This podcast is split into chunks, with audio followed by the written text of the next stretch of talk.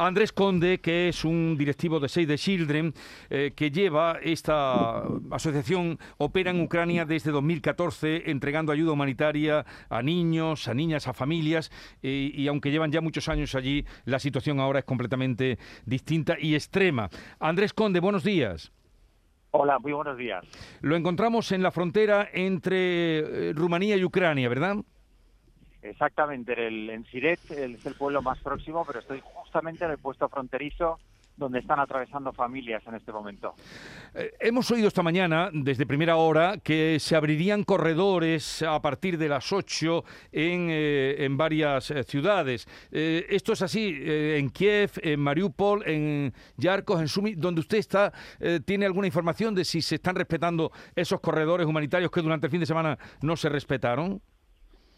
No sabemos en este momento, pero es verdad que los, los dos anuncios de corredores humanitarios previos han sido un fracaso, ¿no? Ha sido algo incumplido por las partes, así que no, no, no, no tenemos mucha confianza en que se respete. Sin embargo, son imprescindibles para sacar a la población civil de las zonas de mayor riesgo, las zonas bajo bombardeo y bajo violencia armada de mayor intensidad. ¿Y dónde usted está, cómo se está organizando la, la salida de refugiados? Yo estoy en la frontera rumana, ¿no? Donde cada día están entrando miles de personas. Eh, nos preocupa, en ese momento hace muchísimo frío, hace varios grados bajo cero. Nos preocupa que en la, en la parte ucraniana hay colas de coches de muchos, muchos kilómetros. Las familias esperan unos tres días en, atasco. Eh, va en temperaturas bajísimas, con familias, niños, hasta que consiguen pasar la frontera. Una vez que lo logran, es verdad que hay sociedad civil organizada, hay organizaciones que proporcionan alimentos, eh, bienes de primera necesidad, higiene, mantas, ropa de abrigo, todo lo que les hace falta lo pueden encontrar aquí. Nuestra organización 6 de Chile está haciendo eso, pero, pero nos preocupa lo que pasa al otro lado, lo que pasa en Ucrania, porque, porque las colas son enormes y las familias llegan exhaustas y ateridas de frío. ¿Qué es lo más necesario? Estábamos hablando hace un momento, usted nos habrá oído de la solidaridad desde su organización, la que usted representa, Save the Children. Eh, ¿Qué es lo que más necesitan y con qué urgencia? Ahora mismo eh, puede que no sea lo, lo, que la, gente entienda más, eh, más interesante términos de expresión de solidaridad, pero realmente el dinero es lo que es más flexible, es lo que nos permite atender a necesidades de diferente naturaleza allí donde se producen y tienen que entender que lo que son eh, bienes materiales, tipo manta, ropa de abrigo, alimentos y demás, transportarlos desde España hasta aquí es muy, muy costoso y muy largo en el tiempo. Lo que nosotros necesitamos es responder ahora a las entradas de familias que está teniendo lugar en este momento. Entonces, los recursos económicos a las organizaciones que estamos sobre el terreno dando respuesta en Polonia, Rumanía, Moldavia, es lo más importante, porque los refugiados están aquí. Eh, pues tengan, tengamos eso en consideración. Em, hablaban también de que estaban llegando niños solos, o sea, eh, que padres que lanzan a sus hijos para salvarlos y quitarlos, eh, por lo menos que sean ellos los que se salven. ¿Ustedes han constatado esto? Sí, sí, es así. Nos preocupa que el, número de estos menores que llegan no acompañados aumenta, aunque es verdad que la mayoría, justo ahora delante de mí, está entrando una madre muy joven con un niño pequeñito. Pero la mayoría, son, la mayoría de los perfiles familiares son así. Son mujeres jóvenes con niños pequeños los que cruzan.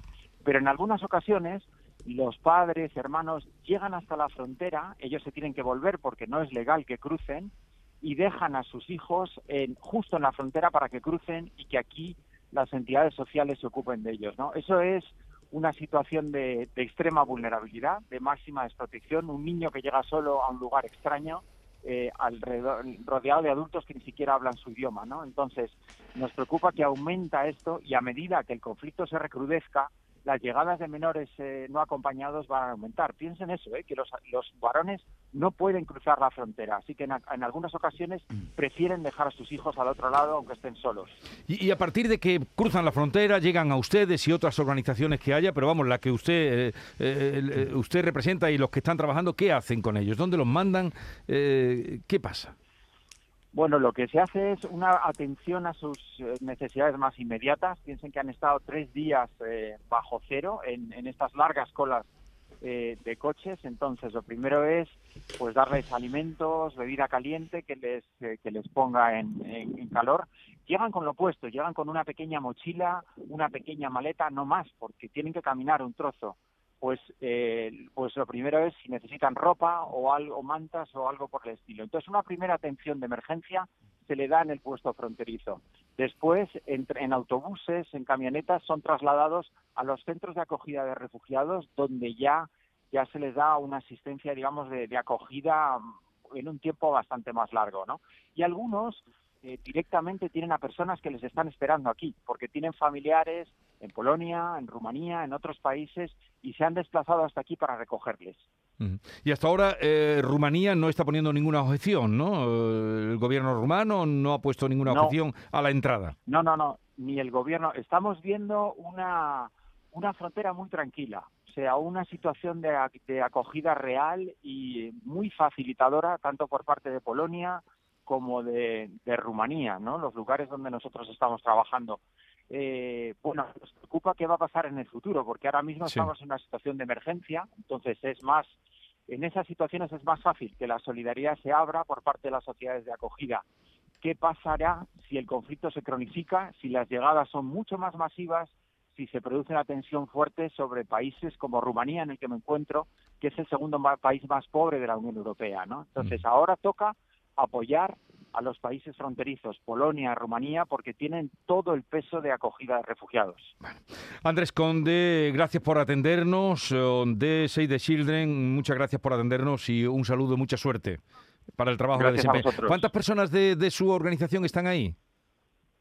Aquí estamos, en este en esta frontera hay unas 20 personas, 20 personas. en este momento, en este puesto fronterizo, pero estamos en, en cinco de los seis centros de acogida a refugiados que hay en Rumanía. Bueno, pues lo dicho, mucha suerte y ánimo. Un saludo desde Andalucía. Adiós. Muchas gracias a vosotros.